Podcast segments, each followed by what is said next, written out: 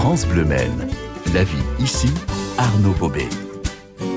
Le psy de France Bleu Maine, Arnaud Bobet. On va parler de nos ados ce matin. Arnaud qui passe beaucoup, beaucoup de temps sur les réseaux sociaux, notamment sur euh, TikTok. Ça, c'est le, réseau social à la mode hein, chez les plus jeunes. Euh, ils vont y passer du temps, sans doute pendant les vacances, mais ils font pas toujours attention à ce qu'ils publient sur ces réseaux sociaux. Est-ce que vous nous dites ce matin, est-ce que vous dites aux parents, Arnaud, c'est attention? Oui, oui, oui, effectivement, c'est une limite là aussi euh, extrêmement difficile à mesurer, à construire euh, entre l'envie de raconter, de se montrer, d'expliquer, de dire ce qu'on fait, etc., etc. Et puis euh, la protection non seulement de l'intimité évidemment, mais de sa vie privée. Et ça, c'est une frontière qui est pas évidente à construire parce que le réseau social, par excellence, c'est de dire et de montrer au plus grand nombre, de raconter au plus grand nombre, au plus grand nombre d'amis possible, ce qu'on a fait, ce qu'on a envie, ce qu'on aime, etc., etc. Donc, il faut réussir à les accompagner dans cette notion là Et la première des choses, alors je crois, il me semble qu'au collège au jour d'aujourd'hui, j'en entends parler à droite et à gauche, que de plus en plus de collèges maintenant euh, sensibilisent euh, à, la notion des données euh, transmises et que ce qu'on met sur Internet reste sur Internet. C'est-à-dire que c'est pas un instant T, c'est pas éphémère, ça reste à vie.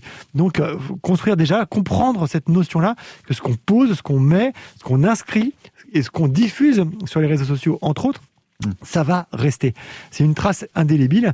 Et même si ça ne se voit plus par là, il y a toujours des gens qui sont capables d'aller chercher cette, information-là.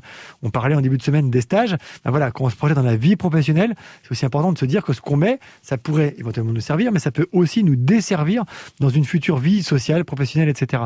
Donc, il faut absolument sensibiliser, premièrement, comprendre comment ça fonctionne. Je pense que pour déjà se préserver, il faut comprendre comment ça fonctionne.